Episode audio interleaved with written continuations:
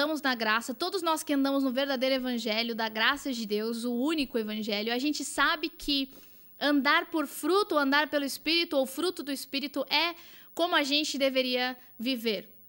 Então a gente achou muito importante trazer durante esses próximos meses o que é o fruto do Espírito e quais são essas características que definem tanto e que Deus quis dar pra gente. A gente vê em vários lugares da Bíblia Jesus mesmo se referindo é, a, a, nossa vida com Ele como uma vida de frutos, uma vida de que em que Ele é a videira e nós somos os ramos. E honestamente esse é um linguajar muito comum na Bíblia. É por isso que hoje a gente vai abordar esse tema. Em João 15, do 1 ao 3, fala o seguinte: Eu sou a videira verdadeira e o meu pai é o é o agricultor e quem está falando isso é Jesus. Eu sou a videira verdadeira e meu pai é o agricultor. Todo ramo que estando em mim não der fruto, ele o corta. E todo que dá fruto, limpa, para que produza mais fruto ainda. Vós já estáis limpos pela palavra que vos tenho falado. Eu escolhi começar com esse versículo porque não tem como a gente abordar o fruto do Espírito sem abordar esse versículo que traz tanto medo, tanta condenação e tanta insegurança para o corpo de Cristo. Honestamente, nas minhas lives que eu faço no meu Instagram, a maior parte das perguntas que eu recebo é sobre isso. Eu falo sobre frutos e a próxima pergunta, a pergunta que segue após eu falar sobre frutos, é: mas não tem aquela passagem que fala que Deus corta e normalmente, quem não dá fruto, Deus corta. E normalmente essa passagem é muito usada por pessoas que pregam uma vida de metade lei, metade graça, metade esforço próprio, metade salvação só pela graça. Porque eles falam, bom, tá vendo? Não é tudo um mar de rosas. Porque no final das contas, se você não der fruto, Deus te corta. E vai ser um prazer falar sobre isso com vocês. Eu acho que é muito importante a gente entender qual é realmente o coração de Deus. Então eu quero analisar três partes desse versículo. A parte em que Jesus fala, eu sou a videira verdadeira. A parte que ele fala que estando em mim, quem está em mim, todo ramo que está em mim. E a parte que fala sobre ele cortar quem não dá fruto. Bom, eu vou falar muito mais do que só isso, né, sobre esse versículo, mas eu queria começar com isso. E ele fala assim: Eu sou a videira verdadeira. Para você saber que Jesus, tá, que Jesus esteja falando que ele é a videira verdadeira, significa que ele, que ele está definindo que outra videira é vamos dizer, a falsa. E qual é a verdadeira, e que não necessariamente seja falsa, mas ele é a verdadeira para a qual todos deveriam olhar? Bom, na verdade é muito simples. Antes, Israel era considerada. É, era usado esse linguajar para falar sobre Israel, de que eles são a videira, eles eram a videira no sentido em que eles eram os que tinham os frutos do conhecimento de quem o verdadeiro Deus era. O que, que isso quer dizer? Eles deveriam levar o conhecimento desse Deus, de quem eles conheciam que Deus era, para o mundo inteiro. A gente vê essa história é, muito explícita com Abraão, o pai da nação judaica, e Deus fala para ele que através de ti todas as, as, as, as nações seriam benditas, todas as nações através de Abraão teriam que ser abençoadas. Ali fala de um Deus amoroso, um Deus que quer abençoar, um Deus que quer restaurar relacionamento, um Deus que quer restaurar é, intimidade com a humanidade. E no final das contas, por isso que Israel era comparado com uma videira, no sentido em que eles eram as pessoas que tinham que dar este fruto de felicidade, né? Afinal de contas, a videira ela produz é, o fruto do vinho, que na Bíblia é explicitamente a bebida da alegria, a bebida da felicidade, da festa. Enfim, eles eram considerados a videira nesse sentido. Então, Jesus, quando ele vem, ele está falando com pessoas, a, a carta principalmente de João, que é focada para judeus, ele fala então com os judeus, falando: Eu sou a videira verdadeira e o meu pai é o agricultor. Eu sou a videira verdadeira, não vocês. Eu sou a videira verdadeira. E todas essa, toda essa videira que vocês, vocês eram, vocês eram representados como a videira era apenas uma sombra das boas novas e eu sou a boa nova. Eu sou a boa notícia. Eu sou a videira verdadeira. Você não precisa mais da sombra, eu estou aqui. E o meu pai é o agricultor. O meu pai é quem cuida da videira, quem cuida do vinhedo. O agricultor é quem mais está preocupado em que essa, é, é, as suas plantas deem frutos. Então a gente já começa a ver aqui que, na verdade, o pai celestial, Deus, sendo agricultor, o intuito de um agricultor não é que a planta seja cortada, que a planta morra. O intuito do, do, do agricultor não é você não vê agricultores por aí é, tentando cortar as plantas o tempo inteiro para ver, é, sabe, para cortar por cortar porque elas não estão dando frutos. Não, eles tentam de tudo antes de poder fazer alguma coisa drástica desse tipo. Eles podam, eles fazem, enfim. A gente já começa a ver o coração de Deus, que ele, o pai é o agricultor, o agricultor, o coração do agricultor é sempre o de que cada galho, o máximo de galhos possíveis deem fruto. E aí ele fala: todo ramo que estando em mim não der fruto. Estar em Jesus. João 15, 5, João 15, 4 também expressa cada vez mais o quanto Jesus quer, leva a sério o estar nele. João 15, 5 fala: Eu sou a videira, vós os ramos, e quem permanece em mim e eu nele, esse dá muito fruto. Porque sem mim nada podeis fazer, permane fazer. Permanecer em mim e eu permanecerei em vós. Como não pode o ramo produzir fruto de si mesmo, se não permanecer na videira, assim nem vós podeis dar, nem vós podeis dar fruto, se não permanecerdes em mim. E no final das contas, eu quero explicar para vocês de uma vez por todas o que é permanecer. Porque a gente tem essa impressão de que permanecer é algo que leva o nosso esforço. Você não tem essa impressão de que quando pregam sobre permaneça em Jesus, é, se esforça para ficar, sabe? Abre mão do mundo e, e, e esse sacrifício seu vai fazer com que você permaneça em Jesus. Como se você, com as suas obras, tivesse sido colocado em Jesus. Mas em 1 de Coríntios 1:30, a Bíblia fala algo lindo que foi: foi por iniciativa de Deus que vocês estão em Cristo. Foi Deus que te pôs em Cristo. Foi Deus que te pôs na videira. E se não foi pelas suas obras que você virou videira, como é que a sua falta de obras ou obras erradas vão te tirar da videira? Não, não. Foi por iniciativa de Deus que você foi posto em Cristo, não foi por sua iniciativa. Foi Deus que te colocou em Cristo. Foi Deus quem te colocou em Cristo. E eu vou te dar um exemplo do que significa permanecer. Por exemplo, eu tô aqui pregando, eu tô aqui falando com vocês nessa live, e se eu virar para vocês e falar assim, gente, me dá um segundo que eu preciso ir ali na cozinha, permaneçam aqui, vocês entendem que não existe um esforço em permanecer? Vocês já estão onde vocês estão. Vocês já estão sentados na sua casa, no seu carro, no parque, aonde quer que vocês estejam, e vocês já estão aonde vocês foram colocados. Vocês já estão aí. Permanecer não é difícil. O difícil é ser colocado. O difícil é chegar. O difícil é ser feito parte da videira. Jesus fez de você, Deus fez de você parte da videira. A sua parte não é difícil. Ficar aonde Deus te colocou não é difícil. Não tem nada a ver com, com, com obras, não tem nada a ver com, com boas obras ou más obras, tem a ver com o que você aceita. E Deus te colocou como ramo nessa videira. Eu acho que o mais importante aqui que Deus está tentando falar pra gente é permaneça como ramo e não como videira. Não tente ser quem produz. Seja o receptor. Deus não te colocou como videira, Deus te colocou como ramo da videira. Permanecer em mim e eu permanecerei em vós. Como não pode o ramo produzir fruto de si mesmo se não permanecer na videira? Nós fomos postos como ramos da videira, que é Jesus. Então, fica aonde Deus te colocou. Não tenta ser outra coisa. Fique aonde Deus te colocou. E aí ele fala assim: todo ramo que, estando aceitando sua posição de ramo, aceitando ficar na sua posição de ramo, não der fruto, ele o corta. Eu vi alguns comentários de alguns teólogos muito, muito importantes do século XIX, é, né, lá por 1800, 1900 também. E a maior parte deles é, comentam sobre esse, essa passagem, dizendo que essa passagem, o que está sendo dito aqui é que se você não der fruto, você vai ser tirado da terra e levado para o céu para morar com Deus. É como se você não tivesse. Não tem por que estar na terra. Se você não está dando fruto, Deus te leva para o céu. E no final das contas, as pessoas sempre tiveram muito medo, aliás, dessa interpretação. E eu quero comentar que se essa interpretação é verdade, primeiramente a gente não deveria ter medo. Porque se é verdade, a gente estaria com Jesus. Se você não der fruto, você vai direto com Jesus viver. O que Paulo falou que viver é Cristo, mas morrer é lucro. Mas essa não é a verdade por detrás dessa passagem. A palavra para cortar, quando ele fala todo ramo que estando em mim, todo ramo que se aceita e aceita ficar como ramo em, conectado a Jesus, que não der fruto, ele o corta. A palavra corta é a palavra airó. E a palavra airó significa levantar. Levantar. E eu vou mostrar algumas passagens para você como eles traduziram como levantar. Mateus 9,6, é, Jesus se encontra com o um paralítico e ele diz ao paralítico: Levanta-te, airó, toma o teu leito e vai para tua casa.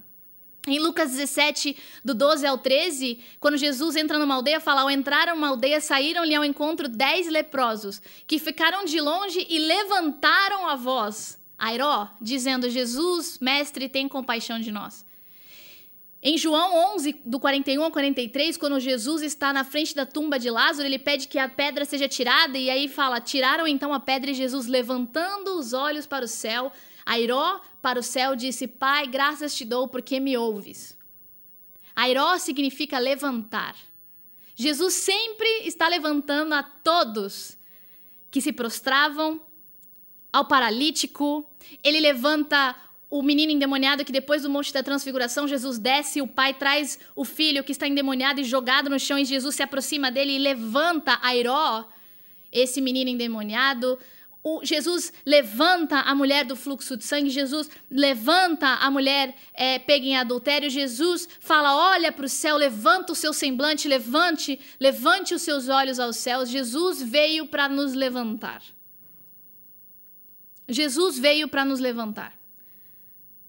Uma mensagem que não te levante, que não seja para te levantar, não vem de Deus. Ela não vem de Deus. E algo que eu quero que fique bem claro para você hoje é que Deus ele não corta. Ele levanta quem não dá fruto.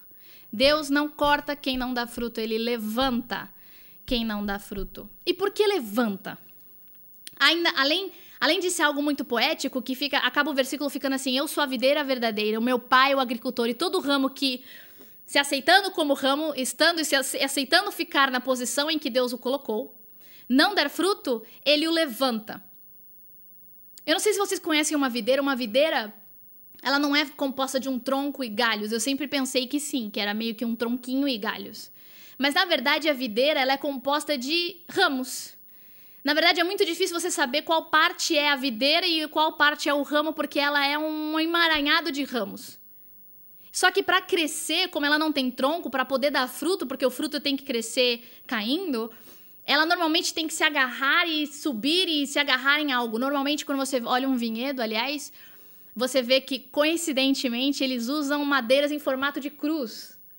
Às vezes com duas tábuas em horizontal, mas normalmente em formato de cruz, para que o máximo número de ramos possam se levantar, possam estar levantados, erguidos, para poder dar os cachos de uva. E outra maneira também é, se não tem ninguém para levantar, elas tentam se levantar através de árvores ou de qualquer coisa que esteja perto, mas outra maneira que elas fazem é uma videira tenta se emaranhar na outra. E aí, às vezes, você olha videiras é, é, que não são produzidas por homens, né? Videiras selvagens, e você vê elas emaranhadas uma na outra, entrelaçadas uma na outra, como se elas estivessem dando as mãos. E é algo muito lindo, porque é isso que Jesus quis para nós. É essa é a igreja.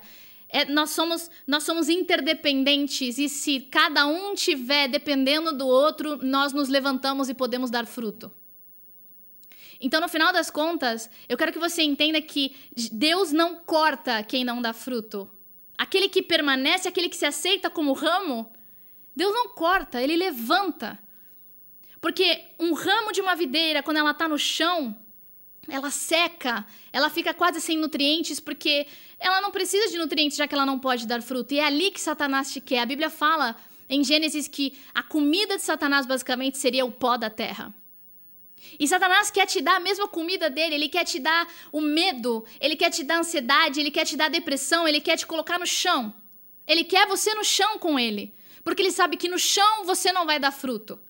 Quando você está no chão, você não dá fruto, mas Deus olha para você e sabe que se você não está dando o fruto do Espírito, ele te levanta. Deus não te corta, ele te levanta. Aliás, é, eu não sei se vocês lembram, mas o maior inimigo do povo de Israel, que são os filisteus, da onde Golias também era filisteu, e você vê eles por quase toda a Bíblia. Aliás, às vezes é bem chato, porque você fala, nossa, gente, ninguém consegue vencer esse povo, por favor. Sempre os filisteus, sempre os filisteus. A palavra filisteu significa rastejar ou nadar no pó. E os filisteus queriam trazer o povo de Deus para o pó junto com eles. E é isso que Satanás tenta fazer com você, mas Deus, ele não te corta. Deus, quando você é o agricultor, quando você não está dando fruto, ele te levanta. É isso que Deus quer. O que Deus quer para você, ele fala em João 15, 2, João 15, 5. Ele fala: todo ramo que estando em mim não der fruto, ele o levanta. E todo que dá fruto limpa, para que possa produzir mais fruto ainda. Eu sou a videira, vós os ramos, e quem permanece em mim e eu nele dá muito fruto. Deus quer fruto, te dá fruto, ele quer que você produza mais fruto, ele quer te dar fruto, ele quer te dar mais fruto e ele quer te dar muito fruto. Esse é o coração de Deus para você. Esse é o coração de Deus por você. O coração de Deus por você não é de tentar te cortar. Aliás, hoje eu te proponho que você mude a sua visão a respeito de Deus, porque pregações sobre essas passagens que foram mal traduzidas, mal pregadas, dão a impressão de que Deus está sentado na cadeira dele tentando achar uma, uma, uma, uma qualquer justificativa para te cortar da videira, para te cortar do corpo de Cristo. Não, não, não. Deus não está tentando te cortar de Jesus. Aliás, ele fez uma aliança com ele mesmo Sabe o que significa uma aliança com ele mesmo? Ele não fez uma aliança com você, ele fez uma aliança em que ele prometeu para ele mesmo tudo que está na aliança. Porque você é falho. O homem, quando ele fez uma aliança com o homem, a aliança da lei, o homem falhou e por isso ele tinha que ser julgado. Mas então Deus vem com uma aliança com ele mesmo para que o homem não tivesse nem chance de poder desfazer essa aliança. Essa aliança não é feita com você, essa aliança é feita com ele mesmo e você é o beneficiário dessa aliança ou beneficiário. Ele fez de tudo para te colocar numa aliança em que fosse muito difícil, se não impossível de te perder. Esse é o coração de Deus. Ele não corta, ele te levanta.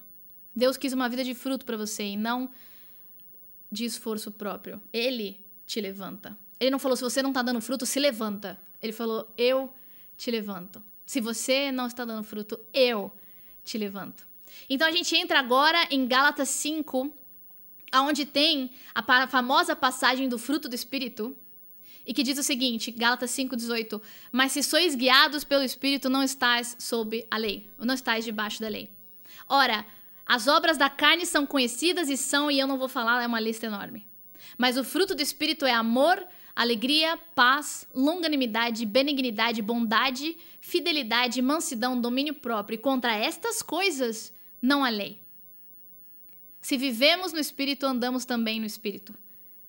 Contra essas coisas, contra o fruto do espírito, não há lei, porque nós não andamos pela lei. Nós não andamos pelo esforço próprio. Contra amor, paz, a longanimidade, a benignidade, as nove características do fruto do Espírito, porque é fruto, não há uma lei contra ela. Não há uma lei contra esse fruto, mas eu quero falar em ordem a respeito de como as coisas foram postas. Ele fala assim, Gálatas 5:18, mas se sois guiados pelo Espírito, não estáis debaixo, vocês não estão debaixo da lei. E a palavra guiados pelo Espírito, algo muito bonito que eu acabei vendo essa semana quando eu estava preparando essa palavra, é que a palavra para guiados é peripateó. Peripateó. E essa palavra pode ser traduzida como guiado, mas na verdade ela é a, a definição dessa palavra é passar um dia. Ou seja, que ser guiado pelo Espírito Santo é passar um dia pelo Espírito Santo.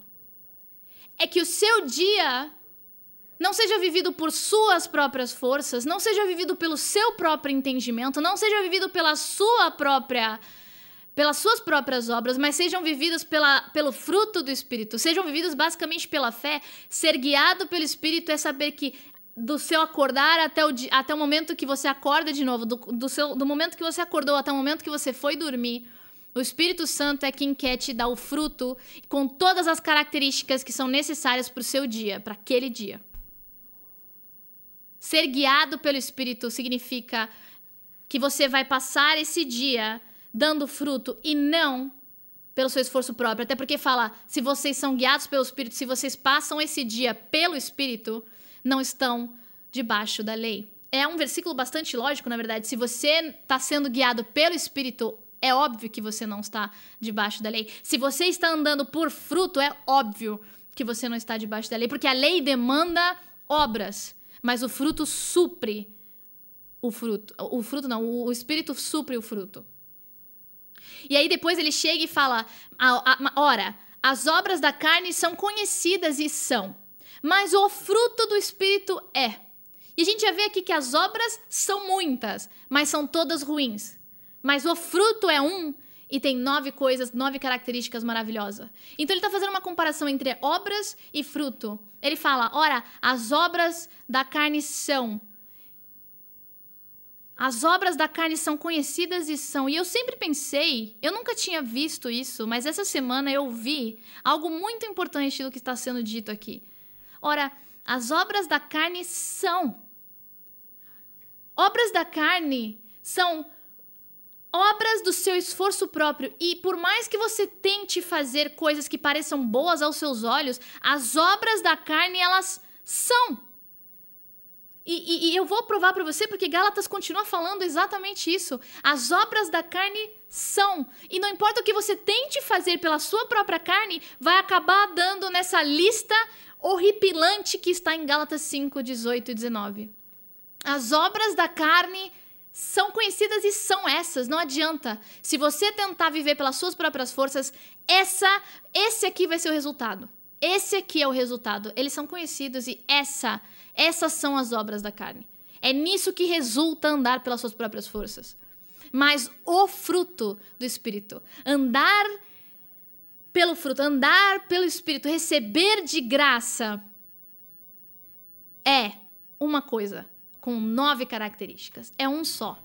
É uma só decisão. Não são várias obras que você decide pela fazer pelas suas forças, é uma decisão. É naquele dia passar o dia pelo Espírito. E aí Gálatas 5, 17, 18 diz: a natureza humana deseja fazer exatamente o oposto do que o Espírito quer. E o Espírito nos impele na direção contrária àquela desejada pela natureza humana. Essas duas forças se confrontam o tempo todo de modo que vocês não têm liberdade de pôr em prática o que tentam fazer. Quando, porém, são guiados pelo Espírito, não estáis debaixo da lei. Eu quero explicar para vocês que Paulo famosamente faz aqui o que ele sempre faz, que é tratar a natureza humana, estar debaixo da lei, o esforço próprio como sinônimos. Se você vê há outros versículos em Gálatas que ele fala assim: andar pelo Espírito é não estar debaixo da lei, andar pelo Espírito é não, não seguir as, os desejos da carne, andar pelo Espírito é, é, é contrário à natureza humana. Todas essas coisas são sinônimos uma da outra. A natureza humana, andar pelas suas próprias forças, estar debaixo da lei, são a mesma coisa.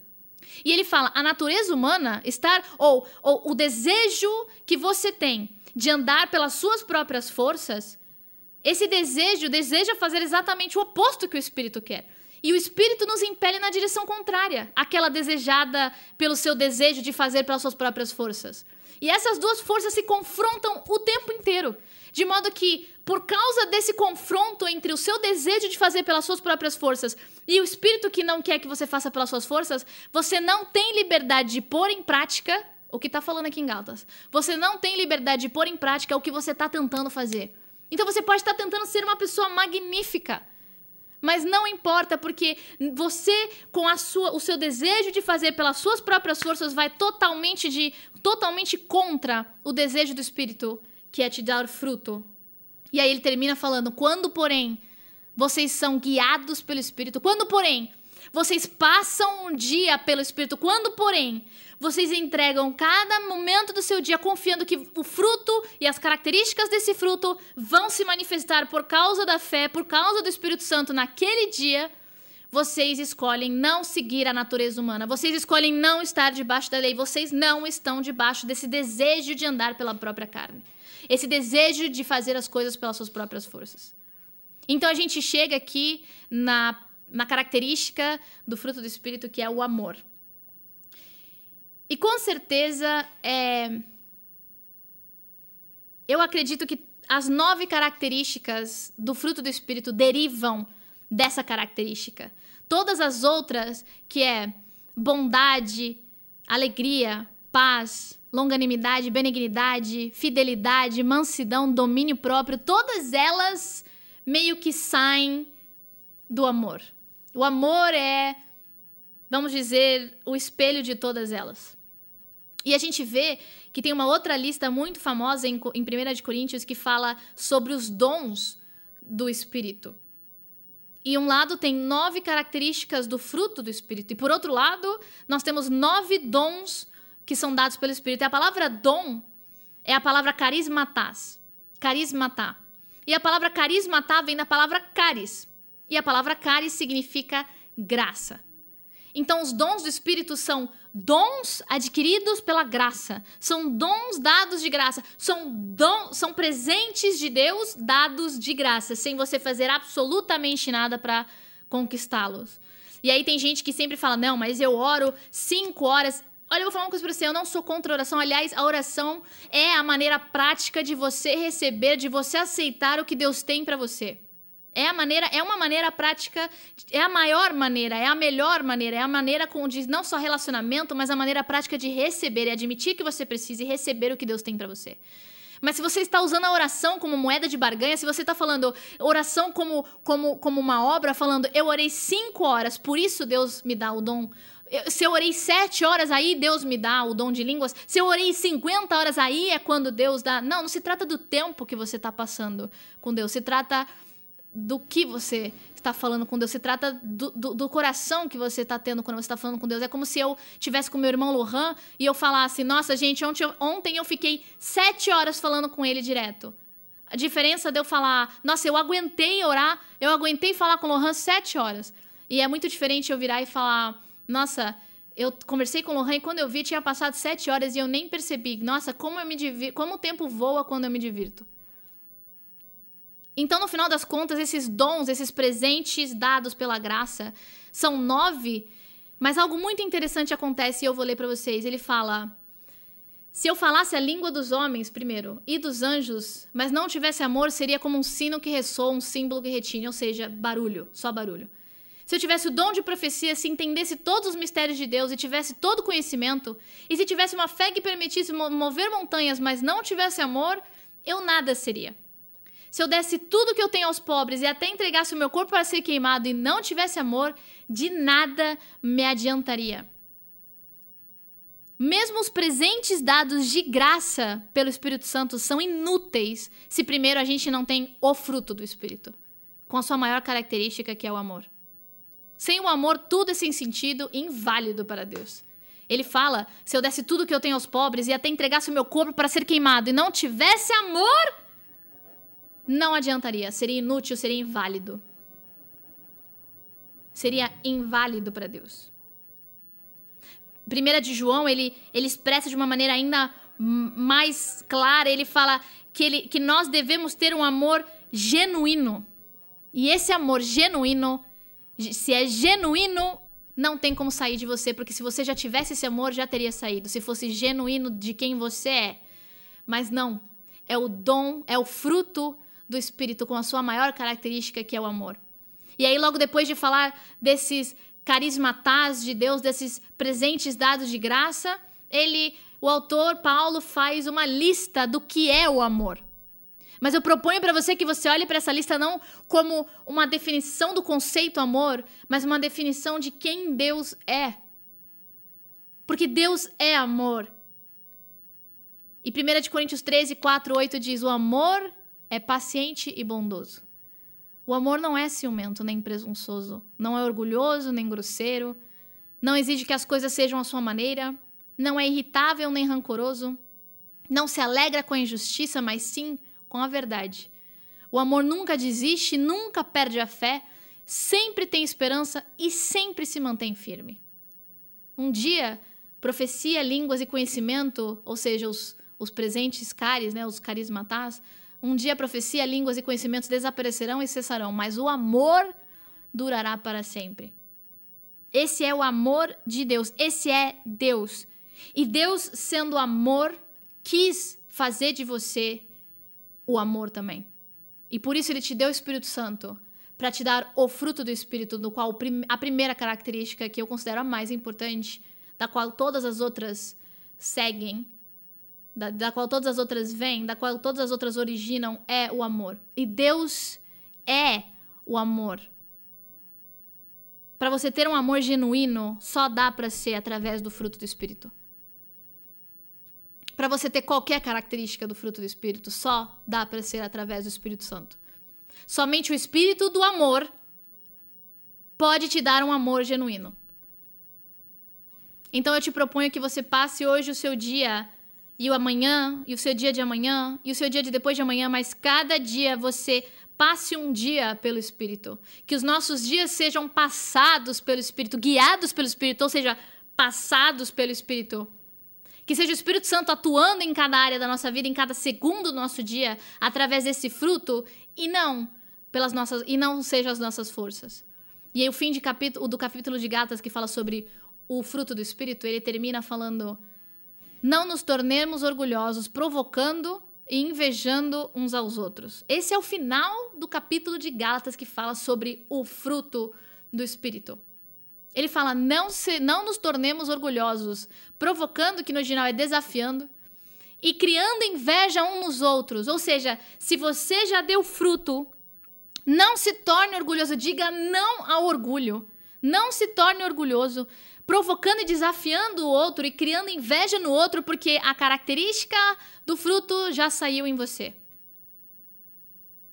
Não se torne orgulhoso em ficar colocando seu irmão no pó, causando inveja nele e desafiando ele porque ele supostamente ainda não tem o fruto do espírito. Mas levante o seu irmão. Ajude o seu irmão a ter esse fruto também. Diga não ao orgulho. Mas diga sim a permanecer na posição onde Deus te colocou, como ramo, como receptor. A ficar. Ficar é fácil. Ficar onde te colocaram é fácil. O difícil é chegar até esse lugar. Mas Deus foi, pela iniciativa de Deus, que você entrou, que você foi posto em Cristo, que você é uma videira, que você é um ramo da videira. Aceita a sua posição de receptor. E saiba que Deus, para quem não dá fruto, e se esse é o seu caso hoje, ele não te corta, ele te levanta.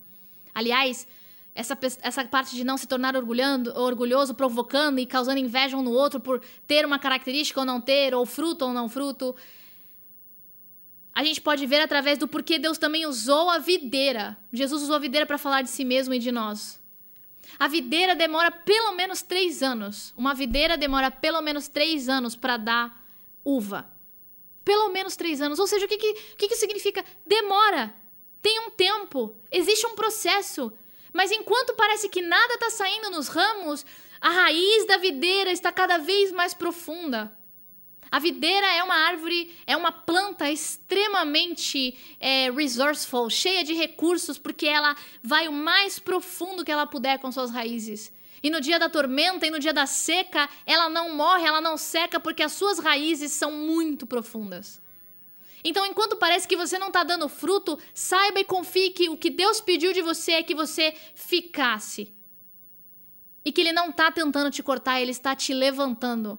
Mas enquanto você não vê esse fruto, se você não ver, saiba que Jesus, a videira, a raiz, está se colocando profundamente dentro da terra para te dar todos os recursos que você precisa para esse fruto. Então, se, se, se demora três anos e depois de três anos ainda demora cinco anos para esse cacho ser considerado bom, esse cacho de você considerado bom para fazer um vinho, e depois esse vinho ainda tem que passar por anos e anos e anos de, de amadurecimento para ser considerado um bom vinho, saiba que assim é o processo com Deus. Não se trata de ser demorado, mas se trata de que é um processo. Jesus falou: a árvore dá fruto no seu tempo. Tem um tempo. Então, por isso, não provoque um ao outro, causando inveja se você tem um fruto e o outro não. Mas vamos nos levantar como, como, como ramos entrelaçados, interdependentes, levantando um ao outro, para que nós possamos dar fruto, o fruto do Espírito, a começar pela característica do amor.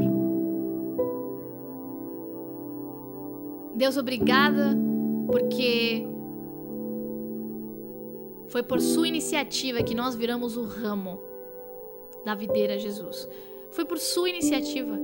Foi você que nos colocou ali. Foi você que nos colocou ali. E a nossa, o nosso trabalho é descansar em você, é, é, é ficar. É aceitar a nossa posição de receptores, é aceitar a nossa posição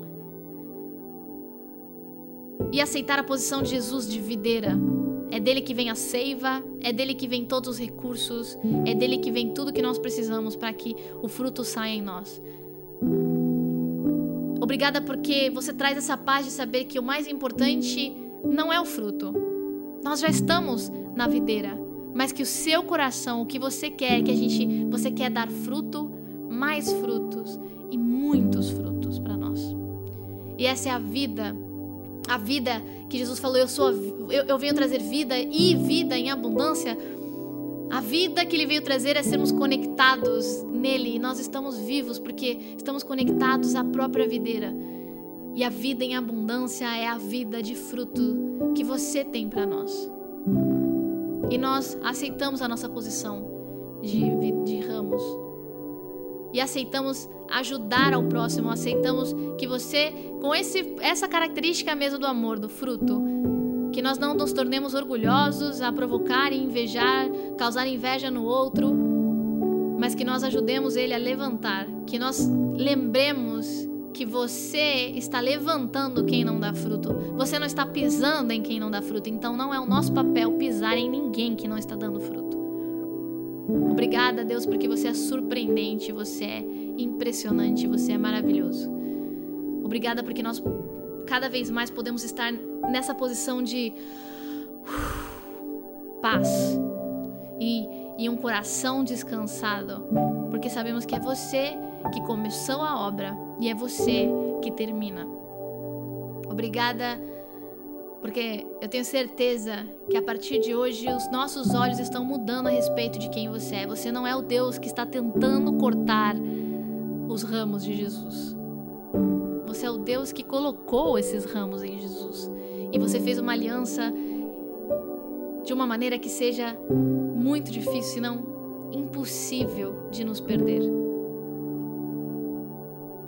Obrigada, porque todo aquele que crê em Jesus, ele falou, não passaria por juízo. E hoje nós somos os ramos dessa videira e você também tem uma vida em abundância pra gente. Obrigada, Jesus, pelo Espírito Santo, obrigada por ser a videira, obrigada, Espírito Santo, pelo fruto e nós nos colocamos nessa posição de ramos para podermos receber a seiva de Jesus e, e darmos o fruto do Espírito. Obrigado, obrigado, obrigada. Em nome de Jesus, amém.